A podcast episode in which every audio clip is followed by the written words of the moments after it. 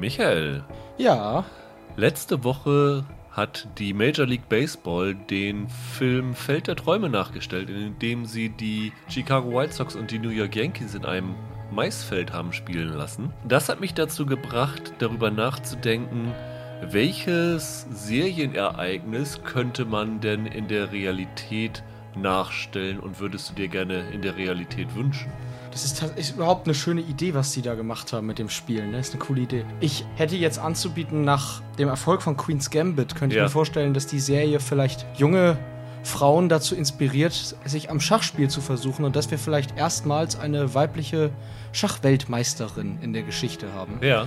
Ich muss da gerade dran denken, dass ja bei Olympia dieses Jahr eine Südkoreanerin beim Bogenschießen gewonnen hat, die angab, dass sie als Kind Tribute von Panem gesehen hat und ah, okay. deshalb Bogenschießen lernen wollte. Und sowas könnte man dann, sowas wäre ja schön, wenn Queen's Gambit das auch auslösen kann. Ich glaube, es gab einmal eine ungarische Schachspielerin, Judith Polgar, die war in den Top 10 der Welt, aber okay. es hat tatsächlich, glaube ich, noch keine geschafft, irgendwie überhaupt um den Welt, also um den offenen Welttitel, weil es gibt ja eine Damenschach-WM, ähm, mitzuspielen. Das fände ich eigentlich auch ganz, ganz schön. Ich habe mir was ausgesucht, wo ich schon in meinem Ohr Butler Alfred sagen höre, Some men just want to watch the world burn. Ja.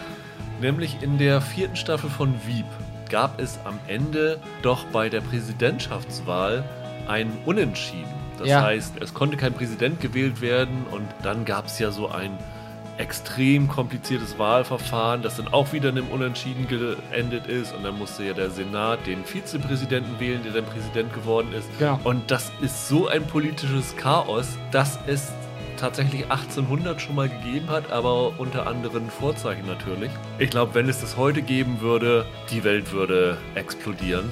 Wettest ähm, du auf politische Wettereignisse oder warum willst du sowas sehen? Nee, ich, weiß, ich, ich, ich finde solche, solche politischen ähm, Besonderheiten irgendwie spannend. Jetzt äh, die Konsequenzen mal außen vor gelassen. Ja, gut. Ich finde es spannend zu sehen, wie sowas geregelt wird. Und okay. äh, das ist meine Wahl.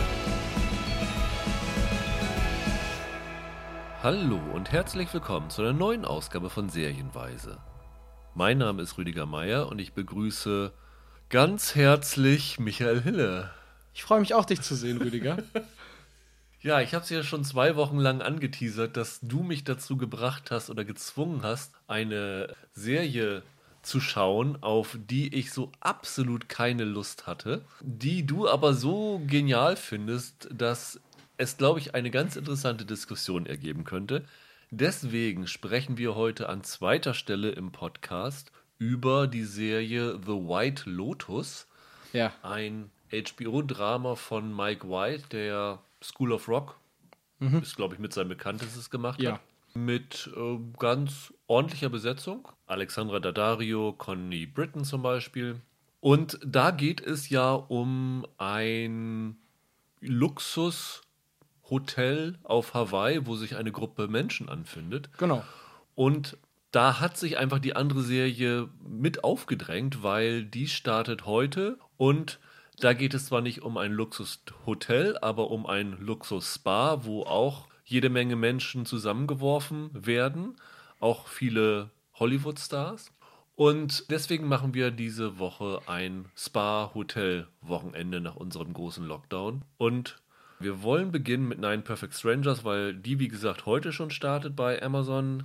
White Lotus startet erst am 23., also am Montag bei Sky und dann auch im Wochenrhythmus. Und Nine Perfect Strangers ist schon genau. bei Prime Video zu sehen. Wir haben nicht alle Folgen gesehen. Also ich glaube, es gibt acht Folgen von der Serie. Ja. Es wurden vorab sechs Folgen zur Verfügung gestellt. Im Finale der sechsten wurde noch so ein bisschen so ein kleiner Twist angedeutet, aber da muss wohl noch irgendwie was, so ein Mystery-Aspekt hinterstecken. Den wissen wir also auch nicht. Und wir werden natürlich wie immer versuchen, spoilerfrei an das Ganze ranzugehen. Wir haben ja schon mehrfach über Serien gesprochen, ich glaube auch wir beide zusammen, wo du gesagt hast, Michael, das ist Big Little Lies 2.0, 3.0. Undoing und Little Fires Everywhere. Genau. Das alles, ne? Ja, ja. Das hier ja, ist, jetzt ist aber das meiste ja. Big Little Lies 2.0, muss man sagen, oder? Ja, es, es basiert ja, glaube ich, auch auf einem Roman, auch wieder von der Leanne Moriarty, die auch Big Little Lies, die Romanvorlage geschrieben hat. Und dann hast du die, die Kidman ist wieder dabei und hier ähm, äh, David, David e. Kelly, Kelly ja. hat die Serie adaptiert. Genau. Ich weiß gar nicht, hat er alle Folgen allein geschrieben? Ich glaube, dieses hm. Mal nicht ganz. Nee, ne? nee, nee, nee, nee. Aber, aber wie gesagt, also ist, dieses Mal ist es tatsächlich Big Little Lies, auch hinter der Kamera ja, quasi. Also ich glaube, das ist sehr, sehr aggressiv darauf zugeschnitten. Und im Grunde genommen ist das Genre auch gleich. Also es ja. ist eigentlich ein Drama, in dem reiche, privilegierte Menschen mit irgendwelchen Problemen fertig werden mhm. müssen. Und im Hintergrund sind noch so verschiedene Mystery-Aspekte zu entdecken, die jetzt nicht so wie bei Big Little Lies als Klammer gehen, sondern so ein bisschen sich durchziehen und dann über den Verlauf der acht Folgen ja immer so nach und nach aufgedeckt ja. werden. Die acht Folgen sind so ja, 45 Minuten ungefähr jeweils lang. Und ich habe ja schon gesagt, es geht um ein Spa in Australien. Es ist übrigens auch tatsächlich während Corona in einem realen Spa gedreht worden. Soma hieß es, glaube ich. Ja. In Byron Bay ist das angesiedelt. Ich sag mal so, von der Location her sieht das schon ganz cool aus. Also da könnte man sich, glaube ich, ganz gut entspannen, oder? Ist ganz schön, fand ja. ich auch. Also wenn man es weiß, natürlich, aber ich finde, es sieht auch nach einem echten Spa aus und das, das, das hilft der Serie. Ist ja. nicht so ein Fantasy-Ding oder so. Ist auch nicht irgendwie so, dass man da ständig Fitnessräume oder so ja, sieht, nee, sondern nee, es nee. ist wirklich so, ja, so ein Architekturhaus, das irgendwo zwischen Feldern und Wiesen steht, wo auch wirklich, wo man wirklich weit ab von der Welt ist, also so ein richtiger Rückzugsort. Und der wird geleitet von einer Mascha Dmitrischenko, die mhm. gespielt wird von Nicole Kidman, die sich zum zweiten Mal nach, ich glaube, Birthday Girls war das erste, einen russischen Akzent antrainiert ja. hat. Ich glaube, für Birthday Girl hat sie sogar richtig Russisch sprechen gelernt noch dazu und die Sprache eigentlich auch lieben gelernt. Aber zu dem Aspekt kommen wir, glaube ich, später nochmal. Sie leitet also dieses Tranquillum Haus und dort lädt sie sich immer eine Gruppe von Gästen ein, die dann ziemlich viel Geld für zahlen, damit sie in diesem Ort von ihren Problemen geheilt werden. In diesem Fall sind es auf jeden Fall neun Menschen, die dazukommen. Drei davon bilden eine Familie, nämlich Napoleon Marconi, gespielt von Michael Shannon, Heather Marconi von Asher Caddy und deren Tochter Zoe Marconi, gespielt von Grace Van Patten.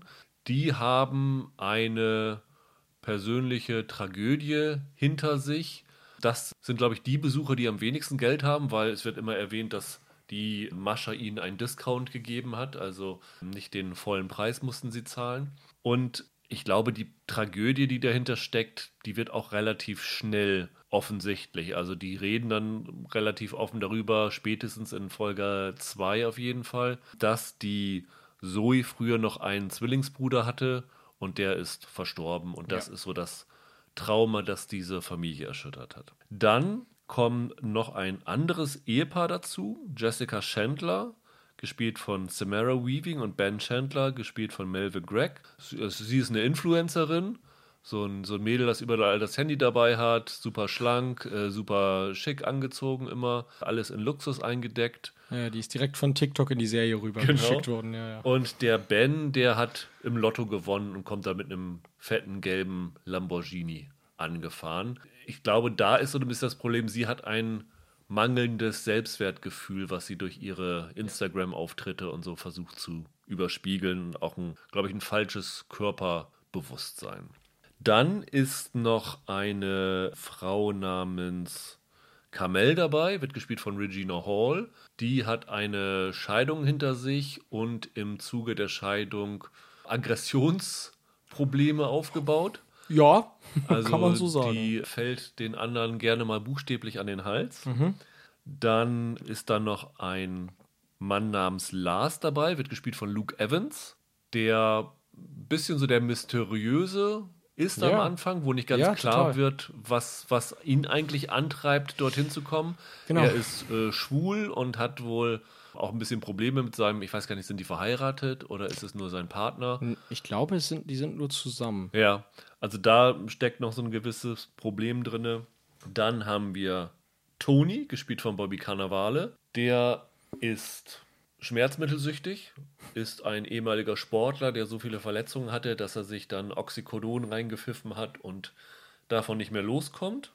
Und eine Frances, gespielt von Melissa McCarthy, das ist eine Kitsch-Roman, Romanzenautorin, die äh, Erfolg hatte, aber zuletzt, glaube ich, schlechte Kritiken hatte, ein bisschen Probleme mit ihren Verlegern hat und sich irgendwie selbst finden will.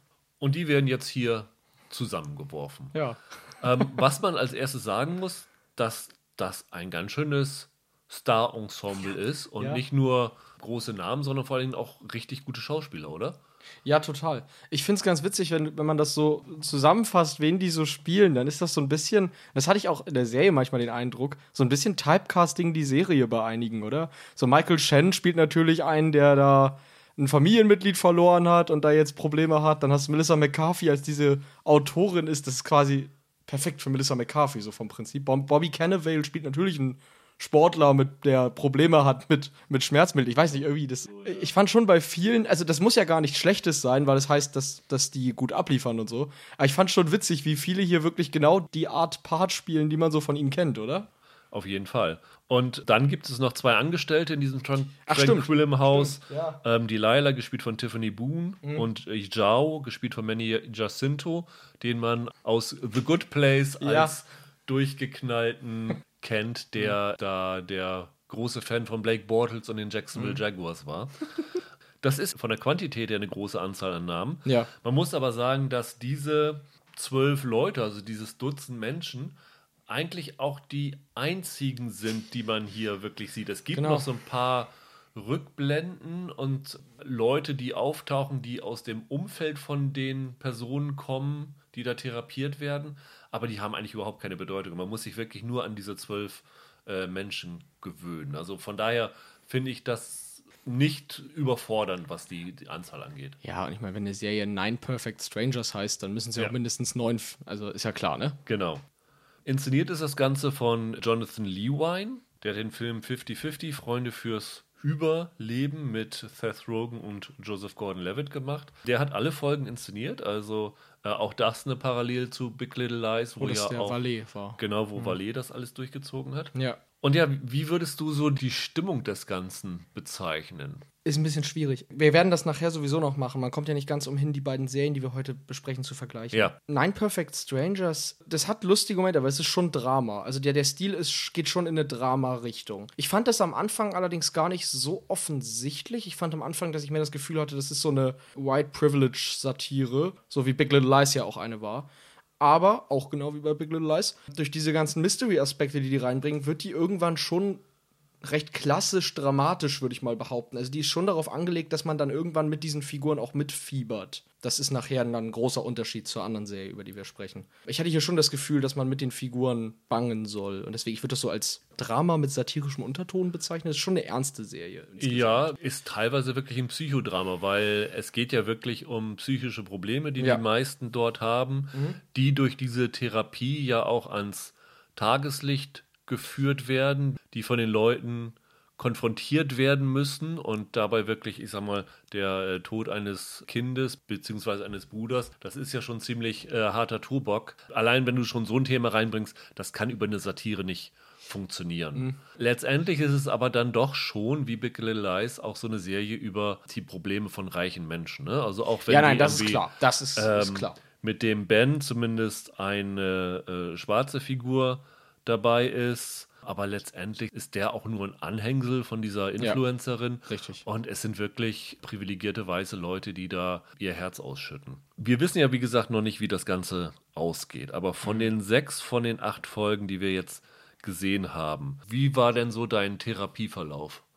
ich finde Spaß zum Kotzen. Und dementsprechend diese Psychodrama-Aspekte, das ging bei mir schon in der ersten Folge los, wenn du da diesen ganzen, diesen ganzen Ort da vorgestellt bekommst, ich schon gedacht, Gott, ich will hier wieder weg. Nee, also insgesamt würde ich mal sagen, mir hat die Serie eigentlich gar nicht so schlecht gefallen. Ich werde mir auch die letzten beiden Folgen noch angucken. Aber zwischendurch immer mit so ein paar Stolpermöglichkeiten, sag ich. Also es gab zwischendurch immer wieder Szenen und Charakterentläufe, die mir nicht ganz eingeleuchtet sind. Ich weiß nicht, also da, da gab's, da können wir gleich vielleicht ein bisschen mehr noch ins Detail gehen, aber da gab es so ein paar Sachen, wo ich gedacht habe, na, ich weiß nicht, warum sich die Figur so verhält, wie sie sich jetzt verhält. Und das ist immer schwierig für mich, wenn ich dann nicht damit connecten kann, was die da tun und sagen. Das war ein Problem für mich. Ich habe die Serie in zwei Schüben geguckt, also die sechs Folgen, die wir gesehen haben. Drei und drei? Nee, ich habe vier und zwei geguckt. Vier und zwei. Und ich habe nach den vieren tatsächlich erstmal eine Pause gebraucht, weil ich da keine so große Lust hatte, da weiter zu gucken. Ich habe tatsächlich heute vor der Aufnahme die letzten zwei mhm. Folgen geguckt und war dann ganz überrascht, dass ich gar nicht mehr so genervt von der Serie war wie von den ersten vier Folgen. Das liegt bei mir, glaube ich, ein bisschen daran, die Serie beginnt ja nicht in dem Spa selber, sondern sie beginnt so ein bisschen mit der Anreise der verschiedenen Figuren. Das heißt, wir lernen sie erstmal noch so 15 Minuten vielleicht vor dieser Therapie kennen. Und es kommen dann schon so ein bisschen Charaktermerkmale durch. Also zum Beispiel, wir sehen diesen Lars, also der von Luke Evans gespielt wird, in einem kleinen Kiosk oder so, der sich dann mit Alkohol und Süßigkeiten eindeckt, die dort eigentlich verboten sind in diesem Spa. Das ja. heißt, das ist einer, der sich offenbar nicht an Regeln halten will. Wir sehen die Frances, die Melissa McCarthy, die im Auto, ich glaube in einem Cabrio ist sie unterwegs, äh, bekommt einen Anruf von ist das ihr Verleger, der ihr sagt, sie hatten irgendwie ihr neues Werk einem Blogger oder sowas geschickt, der das nicht gut fand und genau. dann bekommt sie erstmal einen Nervenzusammenbruch an der Straße. Dann fährt der Toni vorbei, hält an, wird ihr will ihr helfen, wird von ihr aber erstmal abgewiesen und er wird dann auch ein bisschen aggressiv und dann geht das so, so weiter. Wir sehen halt die Jessica und den Ben, wie sie dann mit dem Lamborghini da ankommen und sich darüber aufregen, dass vor ihnen ein Auto in der Einfahrt steht und er will das weghaben. Mhm. Also mhm. so, es sind wirklich so ein privilegiertes Ehepaar, das gewohnt ist, dass alles so nach ihrer Pfeife, ihrer Pfeife läuft, dass sie sich sozusagen alles le leisten können. Und da war es bei mir schon so, dass ich in den ersten Momenten wirklich null Sympathien für irgendeine der Figuren gefunden habe. Die Kidman-Figur taucht sie am Ende der ersten Folge zum ersten Mal auf. Also ja, sie bleibt immer so ein genau. bisschen im, im Hintergrund. Und die einzigen beiden Figuren, an die ich andocken konnte, sind der Zhao und die Delilah gewesen. Also die beiden Angestellten. Mhm. Die fand ich irgendwie sympathisch, die waren herzlich gegenüber den Leuten, die wirkten da auch sehr offen und ehrlich und so. Und man hatte so ein bisschen Mitleid mit denen, dass sie jetzt so die nächsten, ich glaube, zehn Tage sind es, mit dieser Riege an Flachpfeifen verbringen sollen. Und bei einigen Figuren hat sich das bei mir tatsächlich auch bis zu dem Punkt, wo wir sehen konnten, nicht geändert. Aber zum Beispiel, ich war ganz überrascht, dass diese Dynamik zwischen der Melissa McCarthy und der Bobby Cannavale-Figur, mhm. die da am Anfang als so Rivalen aufgebaut werden, wie sich das Ganze so entwickelt und vor allen Dingen, wie die beiden zusammen das spielen. Da war ich echt, jedes Mal, wenn die zusammen waren, war das so ein Moment, wo ich dachte, da habe ich jetzt richtig Lust drauf. Okay. Die finde ich beide toll, obwohl ich weder Melissa McCarthy noch Bobby Cannavale so richtig toll fand. Aber hier fand ich die beiden zusammen richtig klasse und das ist so ein bisschen das, was mich bei der Stange gehalten hat, jetzt auch bei den letzten zwei Folgen. Das ist ganz witzig. Ich finde, dass gerade die beiden, also McCarthy und Cannavale, zusammen besser funktionieren als alleine jeweils ja. in, ihren Parts. Weil ich, am Anfang habe ich gedacht, um Gottes Willen, die, die McCarthy overacted mir total. Aber ich finde auch, mit dem Cannavale hat sie tatsächlich eine spürbare Chemie, die, die, die sich auch, die nicht von Anfang an da ist, sondern die entwickelt sich durch die Folgen hindurch. Das ja. ist irgendwie interessant zu sehen. Ich weiß nicht, ob sie das am Ende. Haben sie die Serie chronologisch gedreht? Wahrscheinlich nicht, oder? Das macht man ja eigentlich nicht. Nee, ne? glaube ich auch nicht. Aber es wirkte auf mich tatsächlich ein bisschen so. Ich habe ja jetzt bekanntlich nicht so ein Problem damit, dass die am Anfang alle Unsympathen sind, weil das ist ja so ein bisschen der Sinn ja irgendwie. Mein Problem eher in den ersten paar Folgen ist, dass mir das eigentlich zu plakativ ist, in der Art, wie das geschrieben ist. Bei Big Little Lies sind die Figuren auch ein bisschen drüber, weil da so ein satirischer Touch drin ist. Aber da gab es halt was in denen zu entdecken. Nicht nur was Fröhliches, sondern auch noch negative Aspekte oder so. Und ich finde hier, wie du es eben beschreibst, ne, die McCarthy hat gleich zu Beginn ihren Nervenzusammenbruch. Das verwöhnte Ehepaar ist gleich von Anfang an voll auf dieser Schiene drauf. Der, wie heißt der, Luke Evans, die Figur, der. Lars ist da schon dabei, sich mit so Zeug einzudecken. Und da denke ich mir, hätten wir nicht ein bisschen das aufteilen können auf ein bisschen mehr Erzählzeit und sie nicht alle in zehn Minuten in so einer, ja, Stressmontage quasi einmal vorstellen können, wie scheiße die alle sind, um es mal genauso zu sagen. Da fand ich, fehlt der Serie so ein bisschen Subtilität, vor allem in den ersten zwei Folgen vielleicht. Es fehlt vor allen Dingen an der Entwicklung, weil diese Karnevale und McCarthy-Figuren, das sind die einzigen, die eine spürbare Entwicklung durchmachen. Die anderen Figuren, dort werden zwar die Probleme konfrontiert, aber in den sechs Folgen, die wir jetzt gesehen haben, machen die eigentlich keine Entwicklung durch. Also gerade diese Regina Hall-Figur, diese Kamel, die mhm die so aggressiv ist, die ist mindestens genauso aggressiv wie am Anfang. Diese gestörte Familie, diese Marconis, die sind genauso dysfunktional nach den sechs Folgen noch, auch wenn sie irgendwie ihre mhm. Probleme langsam konfrontieren. Und dieses Instagram-Paar das war für mich vollkommen belanglos. Also was das da sollte, das fand ich so banal. Damit konnte ich überhaupt nichts anfangen. Naja, also irgendwie ist das wohl wirklich das Klientel, das dir da wohl begegnen würde. Ne? Aber äh, ja, also dass die keine Entwicklung machen, würde ich gar nicht mal bei allen sagen. Aber ich glaube, das eigentliche Problem, in dem die Serie sich da befindet, ist, dass die oder zumindest ging es mir so, dass in diesen Therapiesitzungen die Probleme, mit denen sie konfrontiert werden, gar nicht immer unbedingt die Probleme sind, die die eigentlich haben. Als Beispiel die dysfunktionale Familie. Jetzt in der Art und Weise, wie die miteinander umgehen, habe ich nicht unbedingt den Eindruck, dass das jetzt alles nur mit dem Tod des Kindes da zu tun hat. Also ich habe das Gefühl, da stimmt auch so einiges nicht bei denen. Also selbst wenn sie diesen Kindstod überarbeiten würden, glaube ich nicht, dass diese Familie plötzlich da geläutert und Arm in Arm rausgeht. Und das ist so ein bisschen das Problem. Ich habe mich halt zwischendurch immer gefragt, ob diese Therapiesitzungen tatsächlich das ansprechen, was das Problem, das tatsächliche Problem der Figuren untereinander ist. Vielleicht ist da ja noch was Tieferes drin und wir wissen es noch nicht, weil wir die letzten ja. beiden Folgen noch nicht gesehen haben, aber. Aber das kommt dann zu spät. Also der, den Punkt müsste ich halt früher erahnen können, ne? dass das der Gag quasi ist.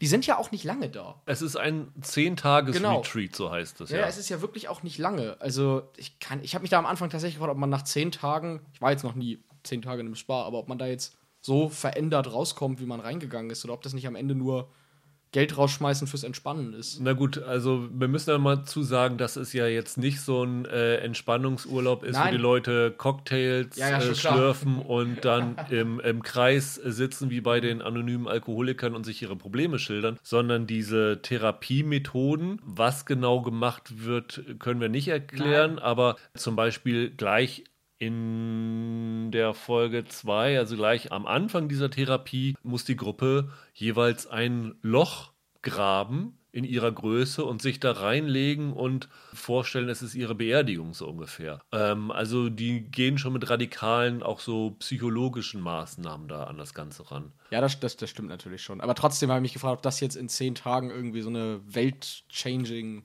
Änderung da für die Leute bringt. Also, ja, nee, nicht ganz. Weiß also, ich nicht. Wenn wir schon bei den Maßnahmen sind, müssen wir unbedingt über die Frau sprechen, die diese Maßnahmen durchführt, nämlich diese Mascha. Ich glaube, wir beide waren uns ja einig, dass Nicole Kidman bei Big Little Lies die absolute Stärke ja. der Serie gewesen ist, dass wir sie, glaube ich, noch nie so gut gesehen mhm. haben wie dort. Findest du, das äh, zieht sich hier auch weiter durch? Wenn du mich fragst, ob sie auf demselben Niveau spielt wie in Big Little Lies, dann nein. Aber ist sie für dich die Stärke der Serie?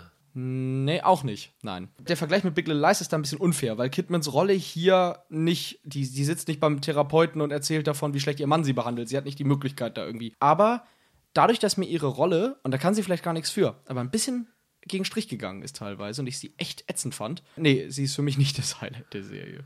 Weil für mich war, ist sie nämlich sogar das Problem der Serie. Okay, das ist interessant. Wir haben die Serie ja beide auf Englisch geguckt. Das heißt, Richtig. wir kennen sie nur auf der englischen Fassung. Es gab keine deutsche Version. Und ich glaube, im Deutschen hätte es mir besser gefallen. Mich hat dieser russische Akzent total genervt. Ich fand das so aufgesetzt und ja, sie kann wahrscheinlich super Russisch sprechen und ja, vielleicht ist dieser russische Akzent auch sogar halbwegs authentisch. Aber ich habe ihr das nicht abgekauft. Ich kenne nun Nicole Kidman aus Dutzenden Filmen und Serien und ich fand es sehr seltsam und vor allen Dingen fand ich es ein bisschen komisch. Ich weiß, dass es in der Vorlage von der Leanne Moriarty halt auch eine Russin ist. Aber in diesen sechs Folgen wird für mich nicht ersichtlich, warum es eine Russin ist. Das heißt, warum muss ich Nicole Kidman hier einen Akzent aufzwingen in so einer Russenrolle, wenn sie von mir aus auch eine Australierin hätte sein können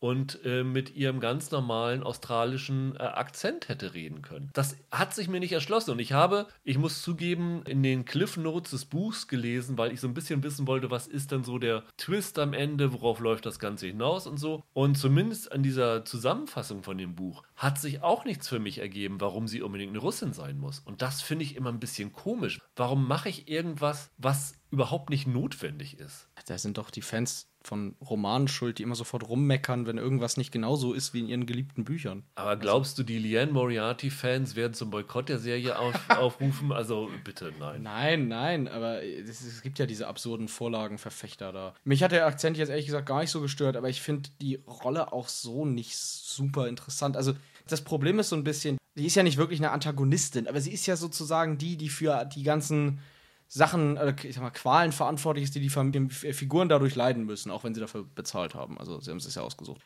Die Serie tut sich übrigens auch keinen Gefallen damit, dass auch die Luke Evans-Figur so ein geheimnisvoller Charakter ist. Das, das war mir ehrlich gesagt ein bisschen zu viel. Ich hasse das, wenn zu viel Mystery in so einer kurzen Serie ist, weil dann erzählt mir einfach, was ihr mir erzählen wollt und haltet nicht jeden Scheiß geheim vor mir. Das nervt mich. Und das hatte ich bei der Kidman auch so ein bisschen. Mich hat das, ich sag mal, das Mysterium um die Figur, wenn man das jetzt Mysterium nennen kann, hat mich mehr genervt als jetzt die Figur selber sozusagen. Das Mysterium liegt ja darin, dass sie anonyme Drohbotschaften bekommt, ja. dass sie ja, äh, die nächste ist, dass jemand sie beobachtet, ja, genau. dass sie bald sterben wird und mhm. sowas alles, ja. Ja, habe ich gedacht, ist mir aber egal. Ja. Also, interessiert mich überhaupt nicht. Das ist wieder so, das haben wir ja schon öfter mal bemängelt, dass die Leute versuchen, Dramen eine ähm, Thriller-Konstruktion ja. oder Krimi-Rahmenhandlung aufzuzwingen, nur damit das Interesse des Zuschauers da bleibt. Ich fand das hier auch eher störend. Ich bleibe ja ein Verfechter davon, dass das bei Big Little Lies sehr gut funktioniert hat, aber hier ist es halt zu viel an zu vielen Stellen. Also wie gesagt, bei dieser Luke Evans-Figur habe ich mir nach drei Folgen gedacht, jetzt sagt mir doch einfach, was,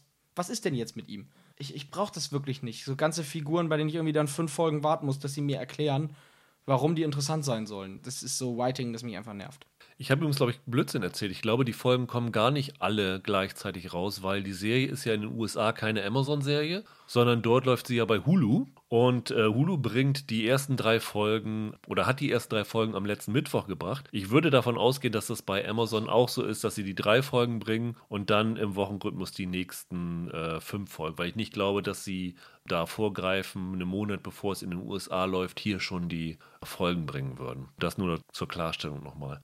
Du hast schon gesagt, du würdest die letzten beiden Folgen noch gucken. Was würde dich da bei der Stange halten? Offensichtlich die, die Twists, die da noch uns bevorstehen, nicht. Nee, also wobei ich sagen muss, wenn ich sechs von acht Folgen gesehen habe, will ich auch wissen, wie es jetzt ausgeht. Da, da, bin ich ja schon fast am Ende. Also das, das ist, schon über, ist schon ein bisschen mit drin. Aber was mir gut gefällt, ich finde das thematisch wieder relativ interessant. Ich habe ja mal nach, nach dem x-ten Big Little Lies Klon gesagt, was ich eigentlich nicht mehr sehen kann, sind reiche Menschen mit reichen Problemen. Hier finde ich, ist das in Ordnung. Es sind ja nicht nur reiche Menschenprobleme, muss man ja mal sagen. Also ne, eine Familie, die ein Kind verliert, das ist ja nur nichts, was jetzt nur reichen Menschen passiert. Sondern die Moral hier ist ja wieder, wenn ich das jetzt so runterbrechen soll, so ein bisschen, nur weil du alles hast, heißt das nicht, dass du alles hast. Und ich finde, einige Sachen, die sie hier erzählen, sind ganz interessant. Also ich finde zum Beispiel die, ich nenne es jetzt mal nicht Entwicklung, aber die McCarthy-Figur macht eine ganz interessante Geschichte durch eigentlich, wenn man das mal, wenn man das mal runterbricht. Ich finde auch, das mit der Familie kann zum Ende noch hin noch sehr interessant werden. Anders als du zum Beispiel finde ich die eigentlich alle ganz spannend als Figuren. Dementsprechend wären das so verschiedene Plotlinien, bei denen ich einfach gespannt wäre, was, wie sie es auflösen und worauf sie damit am Ende dann hinausgehen. Außerdem mag ich die beiden ähm, Angestellten von der ja. Kidman total ja. gern. Die sind echt cool und auch da könnte ich mir vorstellen, dass da vielleicht noch irgendwas kommt tatsächlich in den letzten zwei Folgen. Ich habe das Gefühl, die sind noch etwas wichtiger, als sie bisher scheinen. Ich muss dazu sagen, ich habe den Roman auch äh, nicht gelesen oder so. Ich kenne auch nicht die Keynotes, so wie du. Also ich habe keine Ahnung. Der Roman gilt ja hm, als einer der schwächeren ja, Romane ja. von der Moriarty, ne? Ja, habe ich, hab ich schon mal gehört, ja. Also da wurde auch so sehr viel von prätentiös und aufgesetzt und sowas alles geschrieben. Und ich finde, die Serie kann sich davon auch nicht ganz so nee. lösen.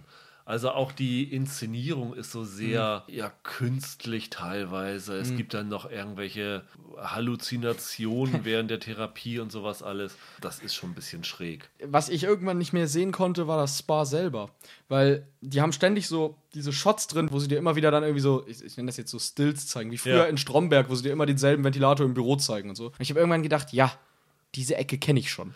Ich habe sie schon fünfmal gesehen. Hört auf, mir immer diese blöde eine Ecke einzublenden. Kommt, Leute. Das ist halt das äh, Corona-Problem, ne? Ja, ja. Deswegen haben sie irgendwann sogar begonnen, auf dem Dach des Hauses Yoga oder sowas ja, zu machen. Ja, ja, ja, ja, ja. Klar kann die Serie jetzt nichts für, ne? Aber ich habe irgendwann gedacht, yo, hier waren wir halt schon viermal. Können wir mal woanders hin? Also, weiß nicht, das, ich konnte es irgendwann nicht mehr sehen, muss ich sagen. Ich weiß ehrlich gesagt auch nicht, ob ich jetzt solche Serien noch unbedingt sehen muss. Also den Aspekt, den du gesagt hast, reiche Probleme. Ich weiß halt nicht wirklich, was diese Serie mir sagen soll, was diese Serie mir geben soll. Und ich finde, Michael Shannon ist jemand, der ja sowieso ab und zu, also der ist ein super Schauspieler, aber mhm. er neigt ab und zu mal schon zum Overacten. Und das kommt hier teilweise auch ein bisschen durch. Also ja. der überzieht da teilweise ganz schön. Da dachte ich, ah, das ist eigentlich für diese Rolle nicht so zwingend nötig, dass der irgendwie so drüber ist, so ein bisschen. Mir hat sie jetzt auch nicht ultra wehgetan, aber das war keine Serie, wo ich so super äh, enthusiastisch war, dass ich mir diese acht Folgen angeguckt habe. Und ich weiß halt auch nicht, auf wen diese Serie abzielt. Ich kann mir schon vorstellen, dass Leute, die hier die Undoing und Little Fires Everywhere und so mochten, dass die durchaus hier mit was anfangen können. Also die Frage ist immer, wie groß die Bereitschaft quasi ist, sich mit Figuren auseinanderzusetzen, die dir nicht auf dem Silbertablett serviert werden. Ja, aber Undoing und Little Fires Everywhere, die hatten beide Serien einen relativ zentralen Konflikt da drin. Zwischen Kidman und Hugh Grant und zwischen Kerry Washington und Reese Witherspoon. Das war relativ fokussiert mhm. auf einen Konflikt, auf ein Problem zwischen den Hauptfiguren. Hier geht das in so viele verschiedene Richtungen. Es ist, hm. wirkt halt dadurch ein bisschen weniger fokussiert. Auch thematisch tatsächlich. Ich, ich, will, ich will das gleich beim Vergleich mit der anderen Serie nochmal anbringen. Aber das Problem ist hier auch ein bisschen, es ist halt nicht nur eine Serie über reiche Leute-Probleme oder sowas, sondern auch thematisch springt das in so ganz verschiedene Richtungen. Es geht ja auch zum Beispiel um Trauerverarbeitung, haben wir gesagt. Geht um verschmähte Liebe in ja, vielen an. Ja, genau, aber auch zum Beispiel um, um so Scheuklappen abzulegen legen, also, also ähm, Sachen quasi zu verlernen, die man angeboren erlernt hat, sozusagen. Und deswegen finde ich, so thematisch fächert sich das so ein bisschen breiter auf. Es ist nicht so ganz klar, was die Serie erzählt. Ich fand es aber schon unterhaltsam, muss ich sagen. Also da waren viele Sachen, die mich gestört haben. Ich hatte jetzt aber keine schlechte Zeit mehr, es anzugucken. Ich fand einige Sachen schon sehr amüsant irgendwie. Und diese Therapieszenen sind manchmal auch ziemlich fies und das finde ich ganz cool. Das kann man sich schon angucken. Dann können wir vielleicht an dieser Stelle zur nächsten Serie wechseln, White Lotus. Die hier jetzt muss man sich angucken. Die hier muss man sich angucken. Ja. ja, das, das würde ich anders sehen. Ähm, The White Lotus ist ja die neueste Prestige-Serie von HBO, die eigentlich auch unter den gleichen Umständen wie Nine Perfect Strangers entstanden ist. Nämlich äh, auch unter den Corona-Restriktionen. Und tatsächlich der äh, Showrunner Mike White, der die Serie erfunden hat, der jede Folge alleine geschrieben hat, also es gab keinen Writers Room und dazu auch noch alle sechs Folgen inszeniert hat. An denen ist HBO rangetreten und hat gesagt, sag mal, hast du eine Serie, die man so unter den gegenwärtigen Restriktionen drehen kann? Und er hatte das, glaube ich, schon ein bisschen in der Hinterhand gehabt und hat sich wahrscheinlich auch gedacht, oh cool, ich mache eine Serie auf Hawaii, dann komme ich auch mal von zu Hause raus. Hat dann diese Satire, Drama, Krimi, Serie, also die wirklich äh, viele verschiedene Genres zusammengeworfen entwickelt, die sich um das titelgebende White Lotus Hotel auf Hawaii dreht, wo, wie viel sind es hier? Sechs Gästen? Es sind sechs, sieben. Ankommt ja. und sozusagen die durch ihren Aufenthalt in diesem White Lotus Hotel begleitet. Ja. Auch da ist wieder eine Familie dabei, nämlich die Mosbachers. Die Ehefrau wird gespielt von Connie Britton, ist ein ziemlich erfolgreicher Chief Financial Officer von einer offensichtlich von Google oder sowas. Ja, so ein Tech-Unternehmen, ne? Genau, ja, ja. arbeitet ja. für so eine Search Engine. Ihr Ehemann wird gespielt von Steve Zahn, Mark, der lebt halt von ihrem Geld so ungefähr. Ja, er ist halt ihr Mann. Genau, er ist halt ihr Mann. Das, genau. Und die haben noch zwei Kinder, nämlich äh, der Sohn heißt Quinn und die Tochter heißt Olivia. Olivia, wird gespielt von Sidney Sweeney. Aus Euphoria. Aus Euphoria war die dabei. Ja, und also sie spielt hier wieder die, den Albtraum aller Eltern. Die war aber in Euphoria nicht in den Special-Folgen. Nee. Ne? nein, genau, nein. sie war in der ersten Staffel Euphoria. Deswegen ja, kannte ich sie nicht. Und spielt hier eine ähnliche Rolle. Und die hat noch eine beste Freundin mitgebracht, Paula, ja, gespielt genau. von Brittany O'Grady, genau. die dort als eine der wenigen schwarzen Gäste in dem Hotel unterkommt. Also das ist so diese eine Clique. Dann kommt noch ein frisch gebackenes Ehepaar dazu. Rachel, gespielt von Alexandra Daddario, die den reichen Makler Shane geheiratet hat. Jake Lacey ja. spielt den. Die sind, glaube ich, drei Tage vorher oder so haben die geheiratet, also ganz kurz vorher. Und der letzte Gast, der noch mit diesem Boot ankommt, also die Ankunft ist wirklich so wie bei Fantasy Island, ne? Ja. Kommt ja, dann mit dem ja, Boot und dann steht das ganze Personal da genau. und winkt. Wie man sich's vorstellen ähm, würde. Das ist Tanja, die gespielt wird von Jennifer Coolidge, die eigentlich dort ist, weil sie die Asche ihrer verstorbenen Mutter in Pazifik verteilen möchte. Und das ist die Gruppe, der wir dort begegnen. Vielleicht kannst du erstmal erzählen, warum du diese Serie als. Ist es für dich das Beste, was du in diesem Jahr gesehen hast? Ich glaube schon. Also, was zeichnet die Serie für dich so aus? Also, ich muss tatsächlich sagen, ich, ich habe die ja erst relativ spät dann jetzt richtig geguckt. Und die US-Kritiken hatten sich ja alle schon relativ überschlagen, tun sie jetzt ja auch immer noch. Und ausnahmsweise mal zurecht, weil das ist tatsächlich eine Serie, die unfassbar lustig ist. Ich habe mir, glaube ich, in der ersten Folge habe ich häufiger gelacht als bei jeder anderen Serienfolge dieses Jahr. Weil das tatsächlich eine Serie ist, die aus meiner Sicht absolut perfekt vorführt, wie vollkommen absurd die allermeisten Menschen Urlaub machen. Und hier ein bisschen sehr arg überspitzt und so weiter. Aber ich habe lange keine Serie gesehen, die mir in, de in der Hinsicht bei einem ganz willkürlichen Themengebiet mal so aus der Seele gesprochen hat. Weil genau so wie Mike White denke ich auch über die meisten Touristen auf der Welt. Das ist herrlich. Also, was sie hier transportieren über diesen schickimicki und fast schon so ein bisschen ausbeuterischen Tourismus, was da ja immer wieder drin steckt, das finde ich absolut phänomenal erzählt. Und da muss man sich zugeben ein bisschen einlassen drauf, weil das Problem der Serie ist, und deswegen war mir auch gleich klar, dass das zum Beispiel für dich nichts ist, die Figuren sind ja alle ziemlich verabscheuungswürdig.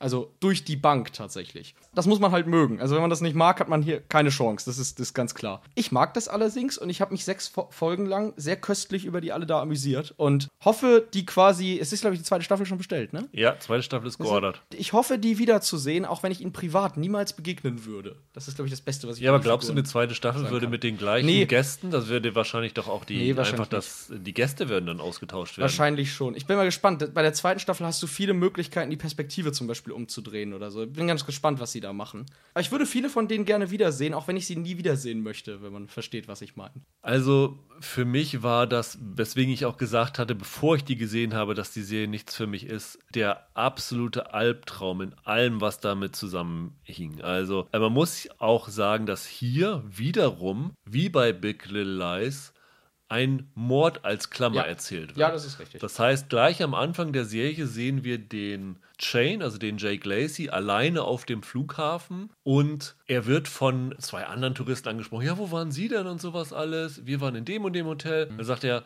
ja, ich war im White Lotus und dann sagt die, oh, da ist doch jemand ermordet worden. Ja, genau. Und dann erzählt er, ja, ja, ja guckt ja. dann aus dem Fenster, da wird dann gerade die Kiste mit dem Sarg äh, in das Flugzeug eingeladen und dann fragen sie ihn noch, ja, wo ist denn Ihre Verlobte oder Ihre Ehefrau? Mhm.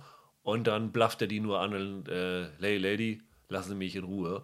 Was diese Szene natürlich sagt, ist, ganz sicher ist die Ehefrau nicht diejenige, die umgebracht worden ist. Das ist mal das allererste, mhm. weil das so offensichtlich daraus gemacht ist. Aber es hat so ein bisschen das Problem, dass es so wirkt, und das hat sogar Mike White in einem Interview zugegeben. Er hat gesagt, ich habe schon viele Serien gemacht, die von den Kritikern gelobt worden sind, aber keine Sau hat sie sehen wollen. Deswegen habe ich mir überlegt, wie kriege ich einen Hook rein, um die mhm. Leute dabei zu halten. Ja. Und dann hat er diese, diese Mordklammer ja. gehabt. Ja, ist richtig. Aber die ist halt ein kompletter Fremdkörper, weil das ist wirklich, das muss man sich wirklich so vorstellen, es wird am Anfang gesagt, es wurde jemand ermordet. Dann hast du vier Folgen lang das mhm. überhaupt kein Thema mehr. Also bei Big Little Lies war, wurde ja immer noch so dieses griechische Chormäßig diese Polizeiermittlung dann eingebunden, damit der Zuschauer das nicht vergisst. Aber hier spielt es keine Rolle. Und dann kommt die sechste Folge und dann kommen immer mehr Figuren, also wo sie wirklich bewusst versuchen zu streuen, der und der könnte sterben. Es kommt jemand, der hustet ganz schlimm. Es gibt mhm, exzessives stimmt. Drogenkonsum. Es gibt noch andere Momente, wo man denkt, ja, da könnte jetzt jemand sterben. Und das ist so kalkuliert, dass mich das total erstmal abgenervt hat. Ich fand okay. das echt manipulativ und wirklich ein Fremdkörper in der Serie. Das fand ich schon mal, schon mal schlecht. Dann stand in Kritiken, die ich vorgelesen habe, das ist wie die Leute von Succession, die jetzt auf Urlaubsreise gehen. Genau.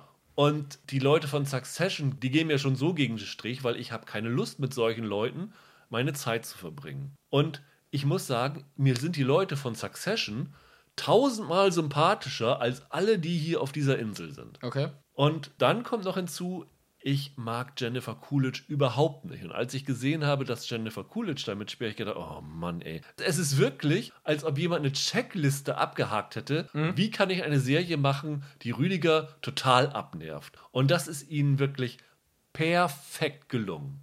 Ja, cool, haben sie ja noch was gut hinbekommen. Und ich muss am Ende sagen, Jennifer Coolidge war nicht so nervig, wie ich mir das vorgestellt hatte. Ich fand die tatsächlich ganz okay, aber ich hatte den komplett gegenteiligen Effekt wie du. Du hast gesagt, du hast in der ersten Folge so viel gelacht wie ja, ja. in diesem Jahr in keiner Folge. Ja. Ich habe, glaube ich, dir geschrieben, irgendwann in der zweiten Folge habe ich das erste Mal geschmunzelt über etwas. Ich fand das so. Äh. Und das kommt ja auch noch hinzu, das ist ja wirklich so ein Luxusressort, wo die ja. Leute, und das ist natürlich auch wieder den Umstand geschuldet, dass sie in Corona nicht viel weit raus konnten, wo du wirklich eine kleine Gruppe an Menschen hast, ja. die an einem festen Ort festhängen. Sie versuchen mhm. dann auch eben so Sachen zu machen, die machen dann einen Bootsausflug mal und sowas alles, um aus diesem Hotel rauszukommen. Aber diese Art Urlaub in so einem Luxushotel, wo wirklich das beste Essen gereicht wird, wo man, wie wahrscheinlich in jeder Urlaubsbroschüre steht, in einem, im Paradies ist. Ja, genau. Das habe ich tatsächlich in meinem Leben einmal gemacht und ich wollte nach zwei Tagen wieder weg. Ja, äh, das, das Essen war super, aber ich kriege da wirklich einen Lagerkoller. Also wenn ich Urlaub mache, dann möchte ich was, was sehen von dort, wo ja. ich bin. Ja. Dann möchte ich nicht an einem Ort fix sein. Und dann hast du natürlich auch das, das Problem, es sind die gleichen Leute in diesem Hotel, die immer an den gleichen Tischen sitzen bei jedem Essen und mit denen man eigentlich nichts zu tun haben will. Richtig. Und das bringt die Serie, also man kann es positiv formulieren, die Serie bringt das äh, genau raus, wie du gesagt hast, das ist. So wie ähm, Leute tatsächlich Urlaub machen. Genau. Ja. Aber für mich ist das eher so, es zwingt mich, und die Folgen sind nicht kurz, sie sind. Eine Stunde lang. Die ungefähr. sind eine Stunde lang, ja. die letzte sogar noch 65 Minuten lang. Sie zwingt mich dazu, an einem Ort festzusetzen, wo ich nicht sein möchte, mit Leuten, mit denen ich keine Zeit verbringen möchte. Und dafür ist mir meine Zeit zu schade. Kann ich nachvollziehen. Das sind dann zwei verschiedene Arten von Zuschauern. Ja. Also die einen, die sowas halt, ne, die sagen, ich möchte mit, ich möchte mit Figuren in der Serie irgendwie ich verbringe mit denen Freizeit, also möchte ich mit denen auch Zeit verbringen können. Und andere, die da dran interessiert sind, sich auch über so Figuren irgendwie zu mokieren oder so. Ich finde, dass eigentlich fast alles, was du jetzt gesagt hast, für mich ziemlich hervorragend hier funktioniert. Und gerade im Kontrast zu zum Beispiel Nine Perfect Strangers hat die Serie hier einen Aspekt, der sozusagen in der Serie vollkommen fehlt. Und das ist, es gibt die Opfer des Ganzen. Das ist hier ja. in der Serie sehr präsent. Und zwar, du siehst halt, wie die Hawaiianer damit umgehen, dass da diese verwöhnten, reichen Schickimicki-Leute antanzen. Und wie dieses Hotel denen eine Version von Hawaii verkauft, die man so wahrscheinlich nur aus Tourismuskatalogen kennt. Ne, Blumenkette und hier Hula und bla bla. Aber nicht das tatsächlich authentische Hawaii. Also du hast dann tatsächlich diese, wie sie da ankommen, die Urlauber, und wie sie dann die Hawaiianer auch so ein bisschen anglotzen, als wären das so Tiere in einem Zoo oder so. Guck mal, ich habe echte Hawaiianer gesehen. So ein bisschen den, den Touch hat das in der ganzen Serie. Das heißt, hier hast du sozusagen die Leidtragenden unter solchen White Privilege Menschen. Das kommt in Nine Perfect Strangers zum Beispiel überhaupt nicht richtig raus, weil die da ja komplett unter sich sind. In Nine Perfect Strangers tun die sich einfach nur gegenseitig blöde Sachen an. Und hier hast du konkret Leute, die Schaden nehmen. Ich versuche es jetzt mal so zu erzählen, dass wir es nicht spoilern. Aber ja. die Sache ist, diesen Aspekt fand ich tatsächlich auch ganz gut. Und was ich vor allen Dingen gut fand, ist, dass die letzte Folge das Ganze sehr konsequent zu Ende erzählt. Richtig. Weil, so viel ist klar, nach sechs Folgen ist der Urlaub vorbei. Und nach sechs Folgen hat dieser Urlaub, in dem wirklich wilde Dinge vor sich gehen, die wir jetzt hier nicht spoilern, Nein. für die weißen Leute, die wieder von Hawaii verschwinden, hat das, was da passiert ist, absolut keine Konsequenzen. Die gehen von dieser Insel weg, genauso reich und privilegiert, wie sie gekommen sind. Ganz genau. Aber für die Menschen, die, auf die sie dort getroffen sind, für die Einheimischen und für die Leute, die dort arbeiten, hat das sehr wohl Konsequenzen gehabt. Und das wiederum fand ich sehr stark deswegen hat mir, würde ich sagen, von den sechs Folgen die letzte Folge auch am besten gefallen. Aber es war für mich eine echte Qual, dorthin zu kommen. Aber die Serie macht das schon tatsächlich ganz gut. Also ein Beispiel, das man spoilerfrei erzählen kann, ist, es gibt in dem Hotel in der ersten Folge eine junge Auszubildende, die ihren ersten Tag hat. Und die Frau merken wir schon während der ersten Folge, die äh, streicht sich über den Bauch, die ist offensichtlich schwanger. Ja. Mhm. Und bei ihr setzen dann tatsächlich auch in dieser ersten Folge die Wehen ein und sie bekommt ihr Kind. Und diese Frau taucht in der Serie nicht einmal wieder auf. Nein, nein. Es wird auch nicht hinterfragt, was ist mit ihr so wirklich, sondern die ist dann einfach weg. Der Hotelchef, Armand, wird gespielt von Murray Bartlett, der sagt ihr in der ersten Folge ganz am Anfang auch, ja, wir sind ja ohnehin nur austauschbar und so. Und das zeigen sie an dieser Figur sehr, sehr gut. Und solche Aspekte fand ich wirklich, wirklich gut. Mein Problem ist dann aber, dass die Serie selber diesen Aspekt nicht wirklich so verfolgt. Die wirft das, wirft das immer so in Brotkrumen hin. Also am Anfang mit dieser Assistentin, am Ende mit der Konsequenz mhm. und in der Mitte nochmal, weil sich die eine, die Paula, verliebt sich in einen der Hotelangestellten. Aber im Grunde genommen ist die Serie dann doch mehr daran interessiert, die Geschichte von diesen weißen Privilegierten zu erzählen. Und das fand ich ein bisschen schade, weil die fand ich total langweilig. Also zum Beispiel dieses Ehepaar Rachel und Shane, Dario hier und, und Lacey. Dario und Jack Lacey, mhm. die haben gefühlt die meiste Screentime, aber sind für mich die komplett uninteressantesten Figuren in dieser Serie. Okay. Ich glaube, ich fand tatsächlich, es ist jetzt ein bisschen langweilig, weil ich jetzt einfach immer nur das Gegenteil sagen kann. Ich fand hier tatsächlich alle Figuren ziemlich stark. Also am, am allerbesten ist, ich habe jetzt ihren Namen wieder vergessen, aber ist die, von der Familie ist die Mutter, die. Äh, Nicole, äh, Nicole Mosbacher. Ja, die finde ich super. Ich habe schon in der ersten Folge mich kaputt gelacht, wenn sie da ankommt und sich beschwert, dass das Feng Shui nicht stimmt und so ein Kram. Super. Also genau so stellt man, stelle ich mir vor. ich fand auch The Dario und Lacey ziemlich gut.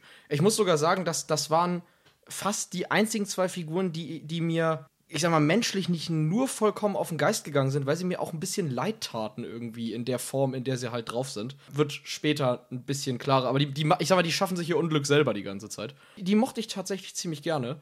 Die aus Euphoria, Olivia heißt sie doch in. Genau. Jetzt in der Serie. Sydney Sweeney. Ich finde die Sweeney, ich fand die in Euphoria gut, ich finde die hier wieder super. Ich find, das ist wirklich so, die spielt den, den Albtraum aller Eltern quasi. Ich finde die super. Die ist, die ist ja nur am Mist bauen da. Das ist mein Gem ich sage ja, wie gesagt, es ist jetzt ein bisschen blöd, weil ich kann immer nur das Gegenteil sagen, weil ich es wirklich komplett andersrum sehe. Ich habe halt, äh, wie gesagt, ich, ich finde diesen Aspekt, den du angesprochen hast, finde ich sehr gut. Ich habe aber dann auch das Problem, dass diese Geschichte über die White Privilege und die Opfer, die sie dann bei ja. den äh, Ausgebeuteten hat, von einem weißen privilegierten Mann erzählt wird, komplett alleine, Mike White. Und ich glaube, das ist auch das Problem, warum er letztendlich dann doch mehr daran interessiert ist, die Geschichte von diesen weißen Privilegierten zu reflektieren. Und das war für mich einfach ein Problem, was ich wirklich schade fand. Und ich finde halt diese Stoßrichtung dieser Serie so richtig kriegt man die erst in der letzten Folge mit. Und das ist für Findest mich. du? Ja, das ist für mich zu spät. Echt? Ja, vorher wird das total aufgesetzt. Also, äh, wenn der eine davon erzählt, wie, wie das Land früher seiner Familie gehört hat. Ah, weißt du, wie das auf mich wirkt? Wie ein Kreuzfahrttourist,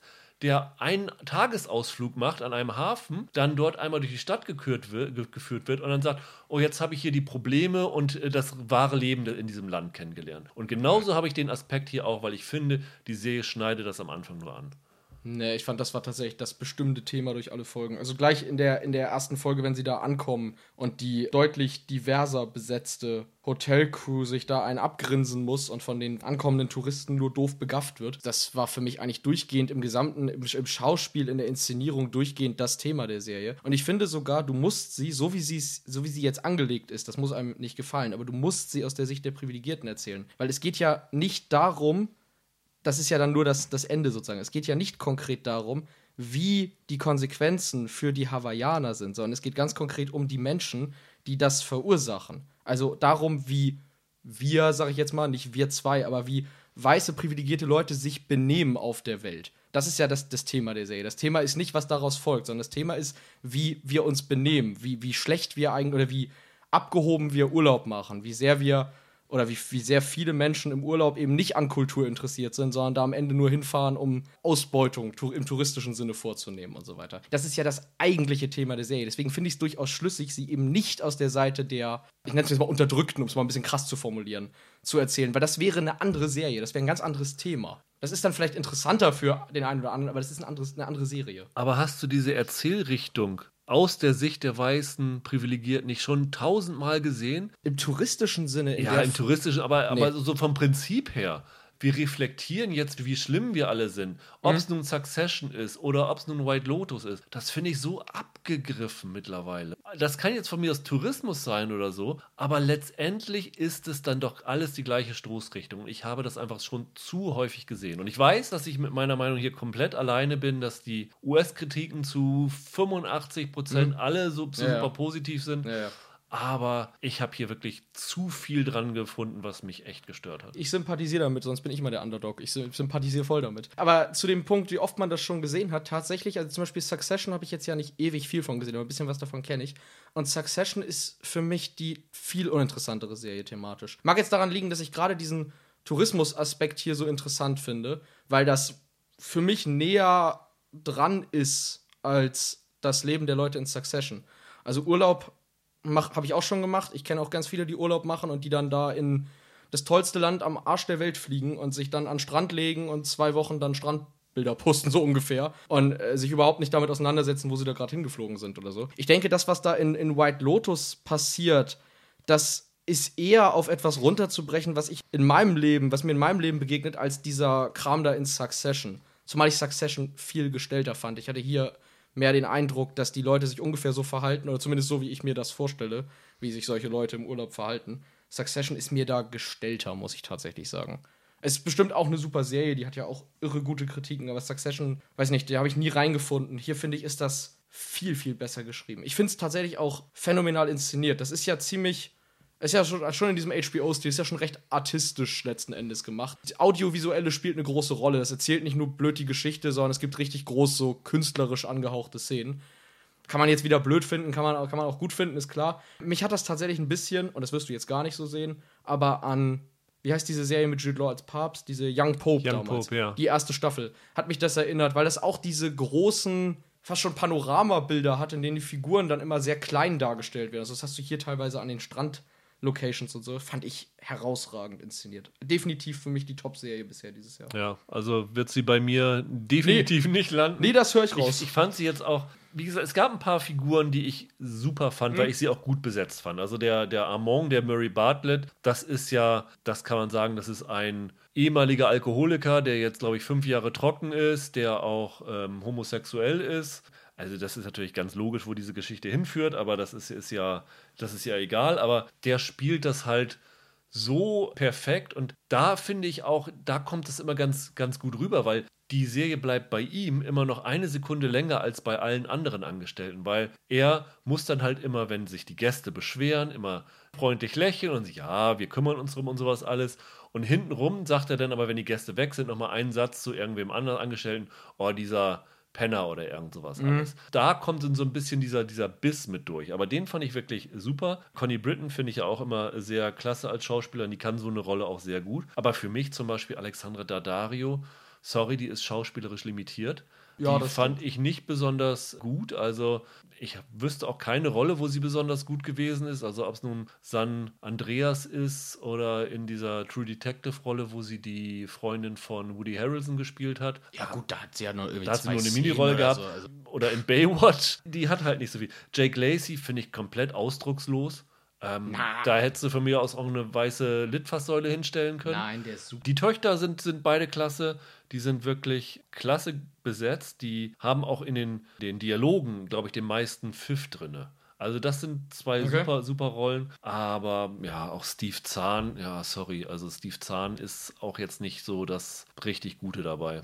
Aber der, gut, der soll natürlich auch so eine austauschbare Figur sein, der wirklich nur so ein Anhängsel ist von seiner erfolgreichen Ehefrau. Was ich übrigens sehr viel schöner finde, als wenn es genau andersrum wäre in dem Fall. Die, die Konstellation haben sie ja schon bei Dadari und Lacey. Ich würde auch sagen, bei Zahn ist das Absicht. Ansonsten, ich fand die tatsächlich alle super. Auch hier wieder, ich kann nur das Gegenteil sagen. Bis auf zugegeben, ja, The Dario ist tatsächlich limitiert. Auch wenn es mich jetzt ein bisschen erschreckt, dass du dir den Baywatch-Film angesehen hast, um das rauszufinden. Aber ich finde die hier aber trotzdem passend. Das ist halt quasi so ein bisschen auf ihren Typ besetzt, deswegen geht das. Es stimmt aber schon, dass die schauspielerisch nicht jetzt noch nie eine Offenbarung war. Das ist sicherlich richtig. Ich habe halt wirklich zu viele Probleme und ich, also mein, mein, wirklich mein größtes Problem ist die Lauflänge. Ich weiß nicht, warum ich hier sechs einstündige Folgen für brauchte für das Ganze. Das hat sich mir nicht so ganz erschlossen, weil es, es fing an mit so einer 54, dachte, okay, okay. Und dann wurde es mit jeder Folge wurde die Lauflänge länger. Ist das so tatsächlich? Ja, ja. Okay. Und ich habe mir gedacht, was soll das jetzt? Also, das hätte man auch viel fokussierter erzählen können ich provoziere jetzt nicht, aber ich habe tatsächlich, weiß ich noch, bei Folge 4 war ich ein bisschen überrascht, als die zu Ende war, weil die Zeit so schnell rumging. Das ist nicht mal böse gemeint, aber ich, ich fand es wirklich durchweg. Ich könnte den Podcast jetzt ja noch in die Länge ziehen und dir sogar erzählen, dass ich diese Mordstory eigentlich ziemlich geil fand als oh. Aufhänger. Aber dann quatschen wir ja noch eine Stunde hier. Das muss ja auch, das muss ich dir nicht antun, um ehrlich zu sein. Also ich würde auch prognostizieren, dass ich sag mal 75% der Hörer wahrscheinlich auf deiner Meinung sind. Ich sag mal, 20% der Hörer sind so zwischen uns beiden und 5% sind auf meiner Linie. Würde ich mal so schätzen. Aber deswegen, mir war von vornherein klar, dass das keine Serie ist, die für mich gemacht ist. Also wer auch ja. wie ich nicht Succession und solche Sachen mag, der braucht da wirklich nicht reingucken. Aber wir wollten jetzt natürlich drüber reden, weil du so begeistert davon bist und letztendlich wollen wir euch ja Tipps geben. Aber ich kann mich ja natürlich jetzt hier nicht verstellen und sagen, nein, natürlich ja, nicht. das ist alles Nein. ganz toll oder so. Nein, natürlich nicht. Ich habe ja dieses Jahr auch bei einigen großen Serien schon gesagt, dass ich sie eigentlich ziemlich blöd finde. Ich, ich würde auch tatsächlich sagen, wenn ihr jetzt mehr so Leute seid, die aktuell mehr so ein bisschen Feel-Good-Watching braucht, dann lasst das, weil die Figuren sind alle zum Kotzen. Also alle durch die Bank. Ist menschlich, ist menschlich schlimm so. Deswegen lasst das mal. Aber ich habe ja letztes Jahr schon damals auf meiner Eins hatte ich dieses I know this much is true, was ja damals auch keiner in der Runde so richtig verstehen konnte. Ich weiß nicht, ich habe aktuell so ein bisschen den gegenteiligen Effekt. Ich brauche so ein bisschen etwas, so, so, Stoffe wie das, wo ich, wo ich mich so ein bisschen, wo ich ein bisschen mit kämpfe und wo ich so ein bisschen äh, mich dran reibe. Und deswegen, das ist genau die richtige Serie für mich die, zu diesem Zeitpunkt gewesen. Ähm, und wenn ihr da halt, so wie ich, da irgendwie dieselben Sachen wie an Big Little Lies mögt wie ich oder, oder sowas wie Yellowstone, was natürlich jetzt ein bisschen anders ist, aber was auch versucht, Gesellschaftskritik auf eine etwas unkonventionelle Art und Weise zu erzählen, dann ist das was für euch.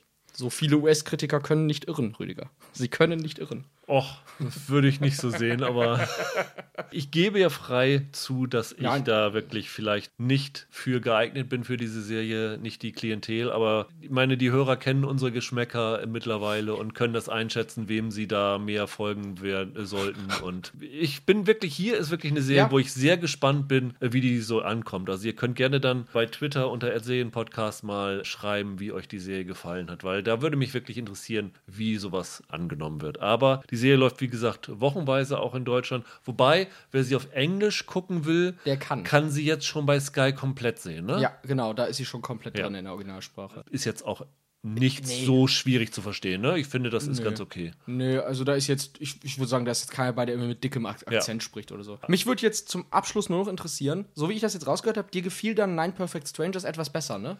Oder? Also es klang jetzt so, als wenn du da ein bisschen mehr drin hattest für dich. Ich habe bei Nine Perfect Strangers diese Geschichte gehabt mit Cannavale und McCarthy, die ich ganz schön fand. Ich fand hier bei White Lotus das Finale konsequent und gut. Wo lustigerweise, was ich so aus den USA gelesen habe, ist das Finale noch eher die umstrittenere Folge von dem Ganzen. Geht mir sogar auch so. Also, ja, ist die eine Folge so ein bisschen, ja. Äh, von daher würde ich sagen, die beiden Serien geben okay. sich nicht so okay. viel. Also es sind okay. beide Serien, die äh, ich so im ja, kann man sich angucken, Bereich ansiedeln würde, aber kann man sich nur bei mir mit sehr viel Schmerzen angucken. Also es war wirklich für mich harte Arbeit, mich durch beide Serien durchzukämpfen. Dann halten wir fest, du machst lieber Urlaub, als äh, welchen zuzugucken, wie andere welchen machen. Ja, weiß ich, was war Urlaub? Ich kann mich nicht mehr erinnern. Also von daher. Aber nächste Woche haben wir zwei Serien, die, glaube ich, mehr nach meinem Geschmack sind. Nämlich nächste Woche reden wir über Only Murders in the Building. Ja. Ich glaube, das war eine Serie, die bei dir auf der Vorschauliste war. Ja, ja. Dann musst du nächste Woche auch wieder dabei ja, sein. Teile ich jetzt hier eine Einladung aus. Ja, danke schön. Und äh, daneben werden wir über die Professorin sprechen. Dann werden wir das wohl machen. Die Serie, die erste Netflix-Serie der Game of Thrones-Macher, Benioff und Weiss, mit Sandra Oh in der Hauptrolle. Ja. Eine Serie, wo ich wirklich nur diesen Teaser-Trailer gesehen habe und der mir schon mehr Freude darauf gemacht hat, als alles, was ich über White Lotus gelesen habe. Und ich habe mehr gelacht in dem Teaser-Trailer als in White Lotus. Bis dahin, habt ein schönes Wochenende, bleibt gesund und nehmt mir meinen Hass auf White Lotus nicht so übel. Macht's gut, ciao, ciao. Ciao.